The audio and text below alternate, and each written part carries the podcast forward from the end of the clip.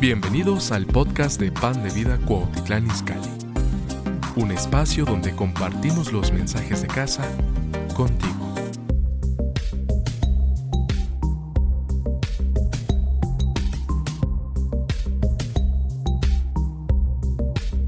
Cuando yo estaba orando, eh, bueno, Dios en la mañana ya me dio un mensaje para los de la mañana de específico en el área de finanzas y ahorita en la tarde me lo cambió un poco, no mucho, pero me decía, me decía que habíamos, y sobre todo en México, sin darnos cuenta, muchos estamos en una forma como de, como de maldición generacional, si quieres llamarle, usar ese término.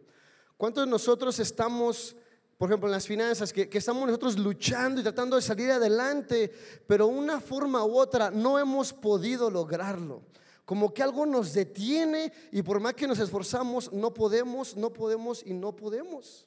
¿Soy el único que le ha pasado eso o hay alguien más aquí? Sí, ¿verdad? Somos varios.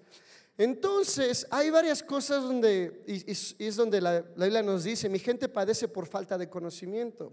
Donde sí, Jesús lo es todo. Jesús lo es todo. Pero, por ejemplo, cuando uno viene y acepta a Jesús como su Salvador y viene alguien enfermo, a veces inmediatamente no es sanado. ¿Estamos de acuerdo?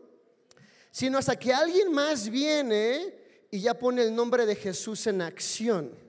Hey, en el nombre de Jesús recibe sanidad. Wow, pusiste el nombre de Jesús en acción.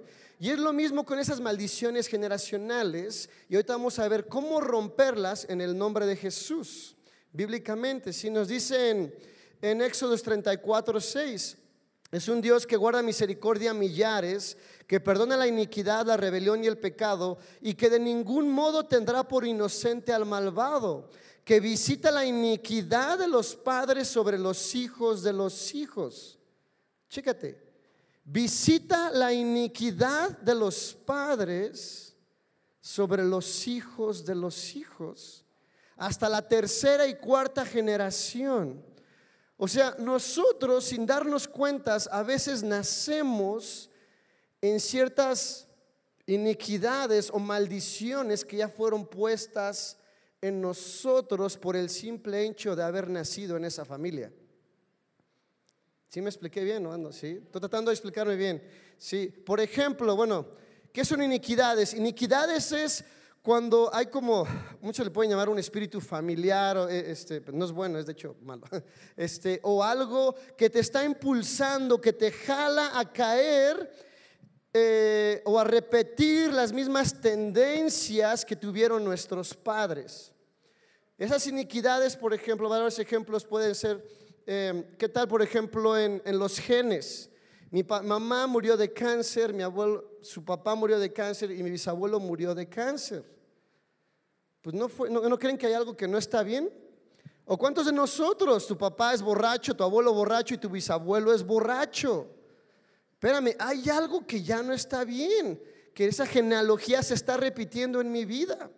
Y yo voy a ser muy vulnerable. Eh, del lado de mi papá, mi papá él, fue una persona que él no fue fiel a mi mamá.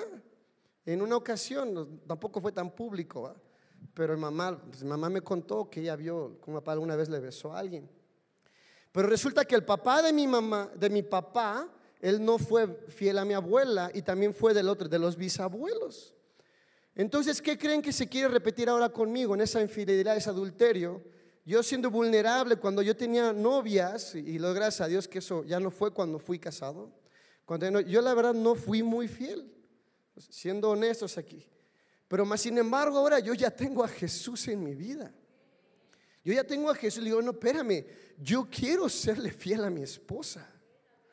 Yo quiero amar a mi esposa como Jesús ama a su novia, por el simplemente hecho de que ella es su hija y amo a mi esposa. Entonces, sin darme cuenta uno, cuando nace uno en esa familia, yo te dije las iniquidades de las mías, yo no sé cuáles son iniquidades tuyas, de, esas tendencias o, o, enfermedades, los riñones, que todos pasan iguales. Y estuve con una familia hace pronto que tenía como Alzheimer, la mamá y la abuela también, y los hermanos, todos como que se pasan. Entonces, simplemente de haber hecho, de nacer a veces en esas familias, ya naces con esa esa maldición, esa iniquidad. Y resulta que del lado de mi mamá, que murieron de cáncer todos ellos, mi bisabuelo le vendió su alma al diablo. Entonces cuando le vendió su alma al diablo, él rompió, o sea, le dio la espalda a Dios, no sé cómo quieres verlo, y él decidió seguir a otros espíritus, al diablo. Entonces, ¿qué pasa? Y aquí nos dice, visita las iniquidades de los padres sobre los hijos de los hijos hasta la tercera y cuarta generación. Entonces, esos pecados que cometieron los que vivieron antes de nosotros, en nuestra genealogía, nosotros nacimos con esas consecuencias. ¿Estoy explicándolo bien? Yo, ¿Verdad que no queremos esas consecuencias? Y ahorita que, Benjamín hablaba de avivamiento, yo amo avivamiento. Yo amo la presencia de Dios. Yo ya, yo ya pagué el precio muy caro. He dejado todo por seguir su presencia. Porque me encanta estar donde Él está. Y cuando yo viajo a lugares, Dios me muestra que que habemos muchos, porque hoy siempre estamos rompiendo cosas que sin darnos cuenta estamos atados a estas ligaduras y no podemos nosotros meternos a la plenitud que Jesús tiene para nosotros. Y por más que luchamos y nos esforzamos, no podemos con esto, pero ahorita te voy a dar la fórmula de cómo solucionarlo a través del nombre de Jesús. Entonces, los Proverbios 3:33, la maldición de Jehová está en la casa del impío, pero bendecirá la morada de los justos. La maldición de Jehová está en la casa de los impíos, pero bendecirá la morada de los justos. A su vez también nosotros recibimos las bendiciones de la genealogía familiar. Y tenemos nosotros que clamar por esas bendiciones a nuestras vidas. ¿Sí? Eh, si no lidiamos con los pecados y las maldiciones de los ancestros, ellas pueden producir consecuencias en nuestras vidas. ¿Cómo lidiamos con esto? Nos dice en Ezequiel 18:30. Por tanto, yo os juzgaré a cada uno según sus caminos, oh casa de Israel, dice Jehová el Señor. Dice, convertíos, o dice en otras versiones, arrepentidos, apartaos de todas vuestras transgresiones y no os será la iniquidad causa de ruina. ¿Cómo rompemos estas iniquidades? Arrepintiéndonos, pidiéndole perdón a Dios a través del nombre de Jesús para que Él perdone estos pecados, estas transgresiones en nuestras vidas y en nuestro linaje familiar y que ya con nosotros ya se detengan. Porque ahora es Cristo el que está con nosotros. Ya no estamos nosotros solos. Nos dice en, eh, en, Nehemías, dice 16, 7. Yo, Nehemías, Nehemías 1, del 6 al 7. Yo confieso los pecados de los israelitas, incluyéndome a mí mismo y los de, mis, de la casa de mi padre. Incluyéndome a mí mismo, wow. Eh, Confieso los pecados de los hijos de Israel que hemos cometido contra ti. Si yo y la casa de mi padre hemos pecado. O sea, él está confesando los suyos y los de su linaje familiar. Dice que el siguiente versículo, el 7, en extremo, nos hemos corrompido contra ti y no hemos guardado los mandamientos, estatutos y preceptos que diste a Moisés tu siervo. Hey, hemos roto pactos contigo. Entonces viene Nehemías y perdónanos por haber roto pactos. En, Levíticos 26, 40. Es que tengo aquí en inglés, pero aquí el amigo es más rápido que yo. Levíticos 26, 40, amigo. No sé quién es. Ahí dice, y confesarán su iniquidad. Confesarán su iniquidad. Y la iniquidad de sus padres por su prevaricación con que prevaricaron contra mí y también porque vivieron conmigo en oposición. Es confesando nosotros esas iniquidades, así es como las vamos a romper el día de hoy, ¿verdad? Y nos dice en Isaías 53, 4, Isaías 53, 4 dice, eh, de hecho el 6, hace rato lo vimos, ¿verdad? 53, 6, amigo. Dice, todos nosotros nos descarriamos como ovejas, cada, cada cual se apartó por su camino, mas Jehová cargó en él el pecado de todos nosotros, pero en el pecado ahí se refiere a iniquidades. Entonces, él ya se llevó todas nuestras iniquidades, Jesús. Nosotros solamente, repito, tenemos que pedirle perdón por esas iniquidades y en ese momento esas se rompen. ¿Qué significa? Ahora yo, que ya platiqué, yo fui muy vulnerable aquí, al mismo tiempo yo no bajo la guarda. Yo cuando voy a un lugar, hace poco fui a, de hecho a Iguala, con un pastor me invitó y, desde entonces yo ya no viajo solo, ahora vengo con, con Sebastián, un hijo espiritual. Eh, entonces yo voy cuando me, cuando me siento en una mesa, repito, enfrente se sentó una de esas mujeres que tiene poco dinero porque tenía muy poca ropa. Y, yo cuando me siento, yo la veo, entonces yo digo, oye, espérame, o sea, yo, yo, yo, yo amo tanto a Cristo.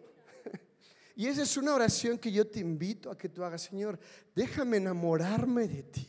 Enamórame de ti, porque entre más enamorado estés de Jesús, más fácil va a ser darle la espalda al mundo. Entonces yo me siento y esta mujer ahí le dije, y no había nadie. No estaba mi esposa, los pastores no habían podido por mí. Y yo me cambio de mesa. Y no me preguntes por qué, pero esa mujer se volvió a cambiar de mesa.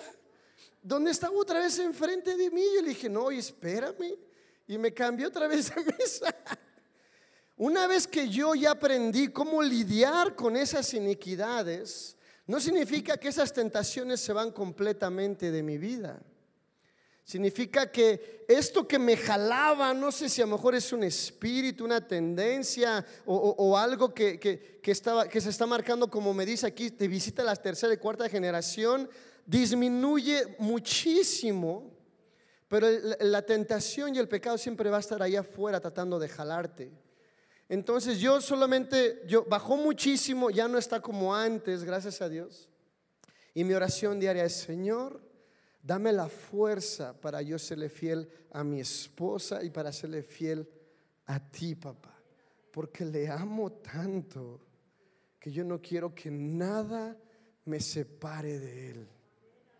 ¿Sí? Desafortunadamente en México, y estaba leyendo un libro hace poco de, de Josué González, algo así, de matriarcado y patriarcado, donde estaba hablando de cuando los, nos colonizaron los españoles, ya los españoles nos colonizaron, entonces por 10 años el rey de, España, él no permitió que vinieran las esposas de los españoles.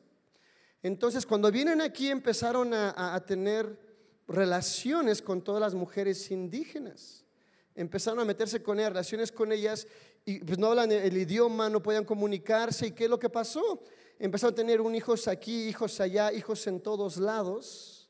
Y luego nacen los hijos y ni podían comunicarse con los hijos. Y tenían mujeres por todos lados. Y tuvieron hijos por todos lados. Después de 10 años, dejaron que por fin vinieran las esposas. Y cuando vieron las esposas, ¿qué fue lo que sucedió? Las esposas se dan cuenta de eso, que tenían muchísimas mujeres, tenían hijos por todos lados. Y en eso dijeron, bueno, eh, hagamos algo. Solamente no me pongas en ridículo, no me avergüences en público. Y las mujeres, cuando llegaron las españolas aquí, ellos aceptaron la realidad y el hombre era fiel ciertos días de la semana en la casa, pero el sábado se iban y pues tenían ellos otras esposas y tuvieron hijos por todos lados. ¿Cuántos años después sigue eso repitiéndose en México?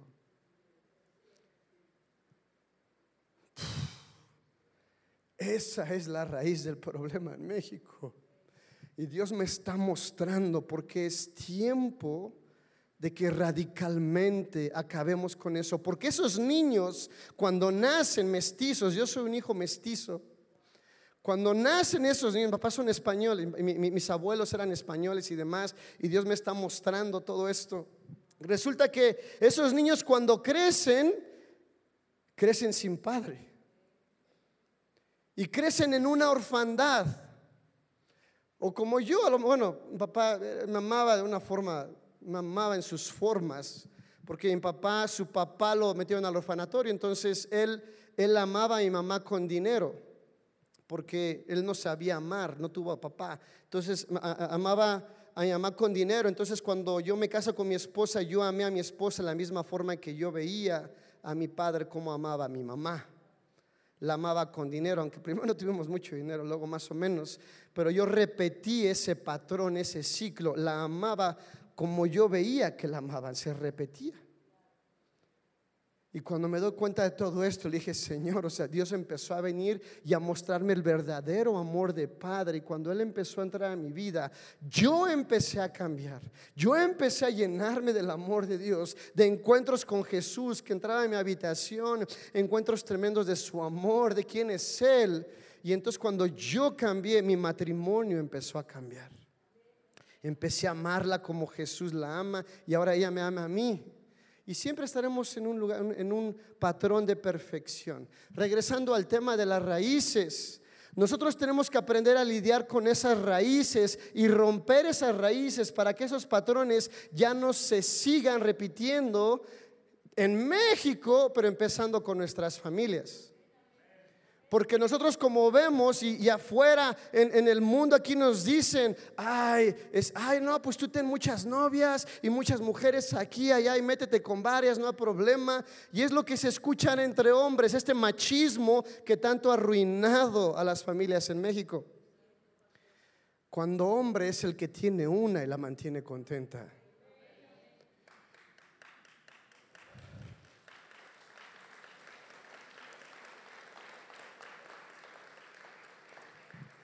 Y muchos de nosotros cuando crecimos, nacimos o crecimos en esta orfandad. Orfandad que no teníamos un padre que estuviera ahí por nosotros y con nuestras propias fuerzas hemos querido luchar y salir adelante y por nosotros mismos. Cuando nuestro Padre Celestial siempre ha estado ahí dispuesto a ayudarnos. O inclusive, a lo mejor hemos tenido a nuestro Padre terrenal ahí al lado tuyo, pero espiritualmente has sido huérfano. Porque tu padre no ha sabido hacer un padre, porque él nunca ha conocido a, Jesús. ¿Está duro esto, ah? Está duro. Y vemos el adulterio como si fuera ya algo normal en este país. El machismo como si fuera algo normal en este país. ¿Y cómo crees que se siente Jesús? ¿Cómo crees? Es hora de acabar con esta raíz, desarraigarla de nuestras familias, desarraigarla de México para poder entrar en el avivamiento en el que tanto Dios quiere traer a nuestras vidas y a esta nación. Otra cosa que el Señor me decía, clarito lo escuché, es hablando de las maldiciones. Yo entiendo que en México está muchísimo eso, lo de la santa muerte y los brujos y demás, que de santa no tiene nada, de muerte tiene todo. Y, sé que a veces hay personas que tienen ese como temor, ay, que hay un brujo y me hace brujería y, ay, ¿y qué voy a hacer? Y ayúdenme. Déjame te digo algo. Si tú tienes a Jesús en tu vida, ningún brujo ni nadie puede tener un efecto contra ti.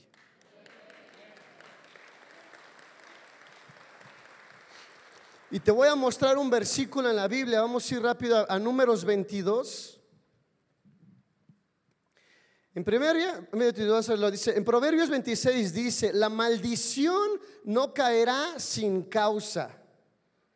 La maldición no caerá sin causa. Y se lo estoy mostrando. Si hubo maldición, iniquidades, porque hubo una causa entonces que se pasaron a nosotros. Y te las vamos a romper, ¿verdad? En nombre de Jesús. Vamos a hacer una oración al final. Romper eso y que esas enfermedades ya se detengan en nosotros y no pasen a nuestros hijos. Es una oración muy sencilla de dos, tres minutos. Que tú creas que Jesús ya se va a llevar eso en la cruz. Pero bueno, entonces la maldición no caerá sin causa. ¿Qué significa? Que que si tú no tienes puertas abiertas, el enemigo no puede hacer nada contra ti. Si tú no tienes puertas abiertas, el enemigo no puede tocarte, ni Satanás, ni brujo, ni quien se te ponga enfrente. Y me decía el Señor claramente, dilo, y sobre todo alguien que me está viendo, no sé quién es, que esto es para ti, que has estado tú preguntando eso, lo escuché del Espíritu. Entonces, en números 22, 6, vamos a ver, había un profeta que se llama Balaam. Entonces, y había un rey que se llamaba Balak. Y, voy a ir más, más, como haciéndolo un poco express, ¿no? Por los tiempos, porque al final yo siento que Dios quiere ministrar. Y, y en verdad creo que Dios va a sanar gente, porque cuando hemos roto estas maldiciones generacionales, lo he visto, y platiqué un ejemplo en la mañana en Monterrey, estaba en la iglesia Casa de Milagros, y, este, y cuando estábamos, Dios sanó muchísimas personas, y llego a la última persona, oro por ella en nombre de Jesús, no sanó, dije, Señor, tú me dijiste que ibas a sanar. Y cuando la guío a romper maldiciones generacionales, la señora tenía la mano, mano izquierda. De hecho, le hice broma porque dije, Dios va a sanar gente de la mano derecha. Y cuando pasó era la mano izquierda. Le dije, no, no, no, Dios dijo la derecha. Empieza a reír total de que oro no sana. Y yo dije, Señor, yo estaba bromeando con la derecha.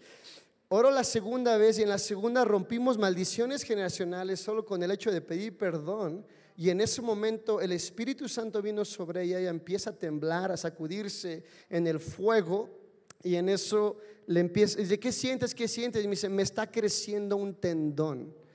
Y le empezó a crecer el tendón de aquí. Duramos como 15 minutos con ella y de esa su mano fue restaurada. Entonces, cuando Cuando uno lidia con estas maldiciones generales, eh, generacionales, tú le quitas ese derecho legal que tenía el diablo. Derecho legal. ¿Por qué derecho legal? Porque está escrito. Visita las iniquidades hasta la tercera y cuarta generación. Entonces, ¿cómo rompemos eso? Ya, los, leí, Ezequiel 18, 30 abajo, dice, hey, pidiéndole perdón a Dios por nuestros pecados y poniendo la cruz, en eso ya le quitas el derecho legal, Él ya no puede atarte de esa forma. Y el día de hoy viene Jesús a hacernos libres. Entonces, le quitas ese derecho legal y Él ya no puede tocarte. Y es lo que le pasó aquí al pueblo de Israel.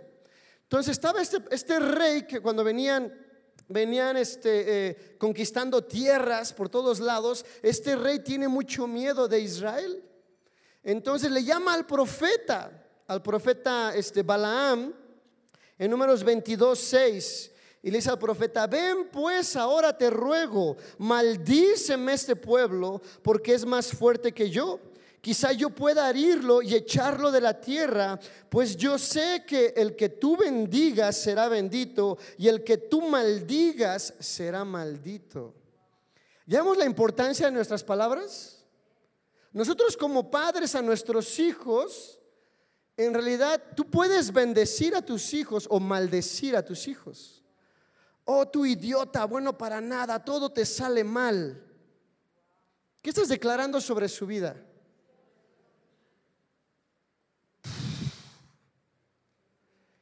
Hijo, no te salió bien esta ocasión. Te voy a enseñar cómo hacerlo. Mira, ven, le haces así, así que el rollo, ¿vale? Intentas, oh, eh, está bien, mira, ahora un poco diferente. Hey, si puedes, si lo, tú puedes, vamos, vamos. Wow, tú vas a poder, hijo, Jesús contigo. Ay, nunca te acuerdas de nada, inútil. ¿Ya viste lo que sale de tu boca? Estamos hablando de maldiciones generacionales. Muchas veces nosotros mismos generamos esas maldiciones generacionales, declarando sobre nuestros hijos lo que sale de tu boca. Cuando Dios creó el, el universo, Él lo habló y que se haga la luz. Y se expandió el universo de tal forma que los científicos dicen, y se sigue expandiendo el universo después de, creemos que fueron siete mil años o, quién sabe cuántos billones, pues dicen, pero se sigue expandiendo ese universo de lo que habló Dios. No ha parado. Entonces, ahora tú ya tienes a Jesús en tu vida, al Espíritu Santo. Ahora lo que tú hablas tiene poder. Y estás declarando bendición o maldición. Entonces, tú decides qué hacer. Y si ya hablaste cosas malas, yo te aconsejo que te arrepientas hey Señor, perdóname si hablé maldiciones sobre mi hijo, si declaré malos sobre mi esposo. Ah, ¿Qué estás declarando sobre tu pareja? Yo vi al primero, ay, nunca nos comunicamos bien, nunca me escuchas, nunca esto. Y me volteé a mi esposa y me dice, tú estás maldiciendo nuestro matrimonio sin darte cuenta. Y me quedo, wow. Y entonces uno, uno tiene que empezar a cambiar esa forma de mentalidad. Y es lo que pasó cuando vienen los españoles que le dijo, no porque nos enseñaron una forma significa que esa es la correcta. No porque vivimos viendo una forma significa que es la correcta. Esta es la correcta.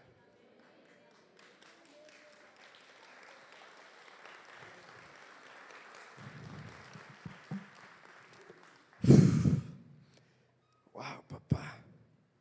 A México libre, Espíritu Santo. Sebas, puedes subirte. Señor, desarraiga a México, papá, de estas maldiciones, de estas inequidades. Haznos libres, Jesús, para poder entrar en tu plenitud y que el enemigo ya no tenga una puerta abierta para entrar.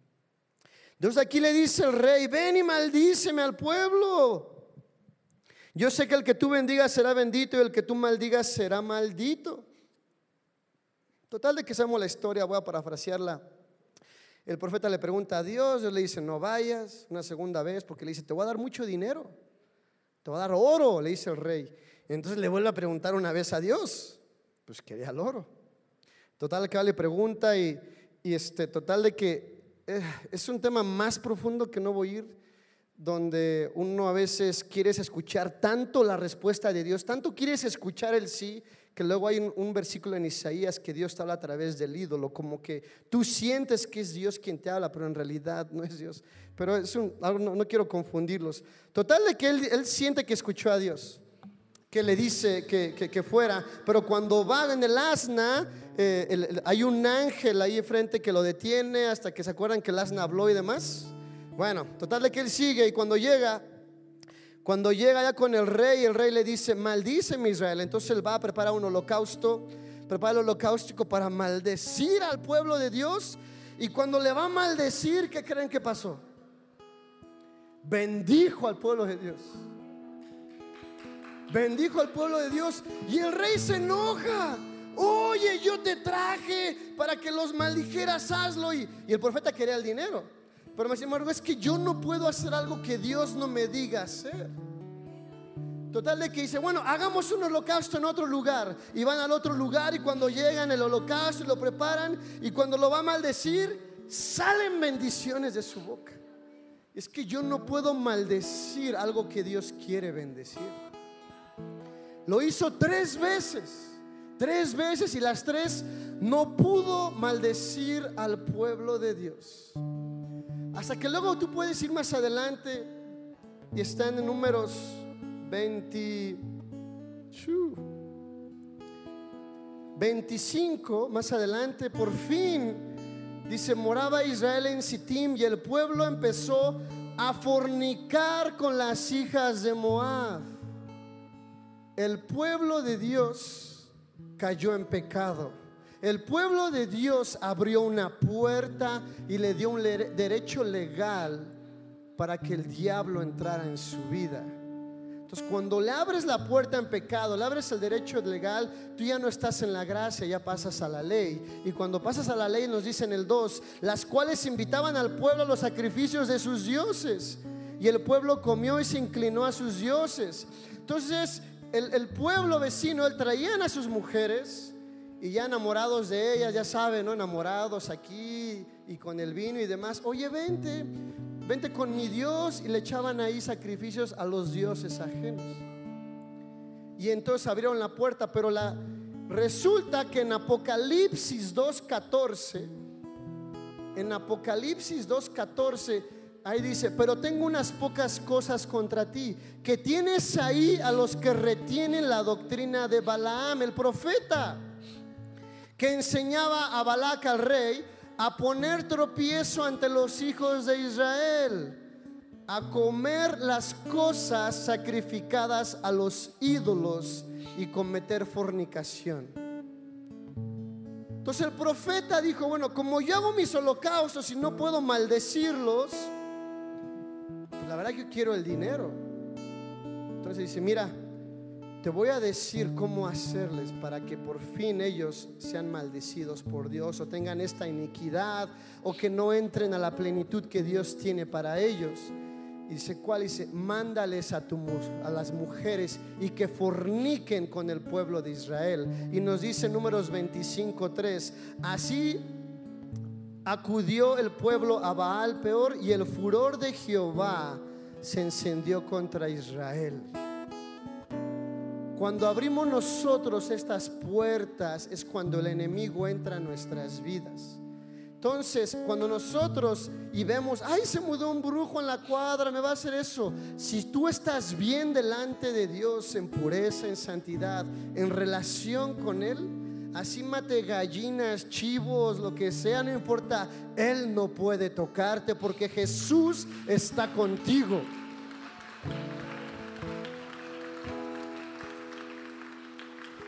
Pero si decides ver una película pornográfica, estar en adulterio, robar, matar, mentir, si abres una puerta, entonces ahí sí ten cuidado. Porque acabas de darle las llaves a Satanás de tu casa para que pueda entrar. ¿Ya vieron cómo sin darnos cuenta hemos estado muchos años en esclavitud? y venimos y buscamos y queremos llenar a la... ya está llegando. Caminar en la plenitud de Dios, del Espíritu y buscamos, y pero, hey, es que tienes una puerta abierta, entonces no puedo yo bendecirte como quiero hasta que cierres esa puerta. El día de hoy las vamos a cerrar. Yo, oh Jesús.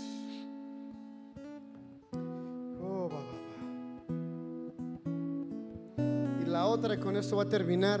Hay varias leyes de Dios. Voy a leer nada más dos o tres. Dice Romanos 2.1. Romanos 2.1. De hecho es más rápido el amigo que yo. Por lo cual eres inexcusable, oh hombre, quien quiera que seas tú que juzgas, pues en lo que juzgas a otro te condenas a ti mismo, porque tú que juzgas haces lo mismo. Cuando tú juzgas a alguien, Quien quiera que sea que tú juzgas, pues en lo que juzgas a otro, ¿de qué? Esa es una maldición. Cuando juzgas a otros ministerios, ya hace poco me pasó a mí. Yo fui a, vengo de Colombia, estuve allá con John y Carol, tremendo. Yo, yo vine diferente de Colombia, vine, vine muy diferente. bueno, es otro tema.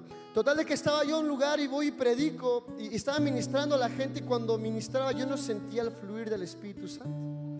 Dije, Señor, no te entiendo. ¿Por qué no fluyes? ¿Qué pasa? Dime. Y fluía, predicó un lugar y no fluyó. Y en eso me habló Jesús. Tú juzgaste a tal ministro de aquí y a tal ministro de allá. Y como estás juzgando, yo me estoy condenando a mí mismo entonces ya no fluye el Espíritu igual. Del nivel de la gracia uno pasa al nivel de la ley y el Espíritu Santo no se mueve en la ley. Es cuando uno perdona o pide perdón, cualquiera de las dos, entonces uno regresa al lugar de la ley donde fluye el Espíritu Santo, donde cerramos la puerta. dije, Señor, perdóname, yo mismo juzgué este ministerio, sí, sí lo hice, hablé mal de ellos, fue con mi esposa, alguien más le dije, Señor, perdóname por haberlos juzgado. Yo cancelo esa palabra de maldición que yo dije. Porque me estaba, repito, condenando a mí mismo. Le dije, Señor, perdóname, cancelo esa palabra de maldición. Y al otro día en la mañana, como esta mañana, al primer servicio, vino una presencia tremenda de Dios. Y yo, wow, te extrañaba. Te extrañaba. Son leyes de Dios que a veces no las sabemos y que nosotros mismos nos estamos convirtiendo en la piedra de tropiezo. El diablo no tiene que venir a dividirnos. Él solo tiene que venir a que hablemos lo que queramos y no detengamos nuestra lengua.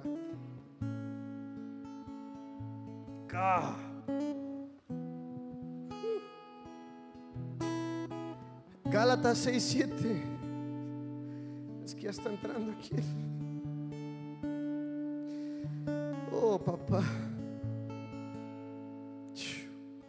Gálatas 6, 7. Oh, Señor. Ah.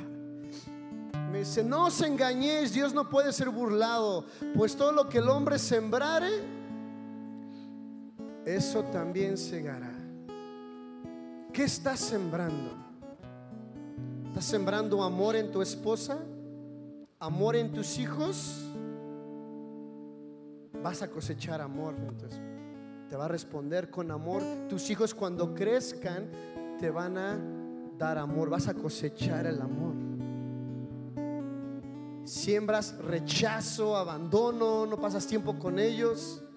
Llega una señora y me dice, oye, ora, ora por mi hijo. Le dije, ¿qué tiene? Se porta muy mal. Pues no le veo un demonio.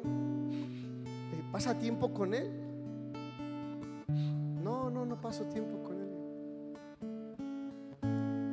¿Qué estamos sembrando nosotros? Es un área nada más del amor de la familia. ¿Por qué un poco me enfoco en la familia? Porque las familias en México están destruidas y es hora de que acabemos con esas raíces y cambiemos a esta nación. Yo quiero ese avivamiento y necesitamos lidiar con estas raíces. Yo ya empecé conmigo mismo. Pero es hora de que lo hagamos nosotros mismos con nuestras familias y así cambiemos a México.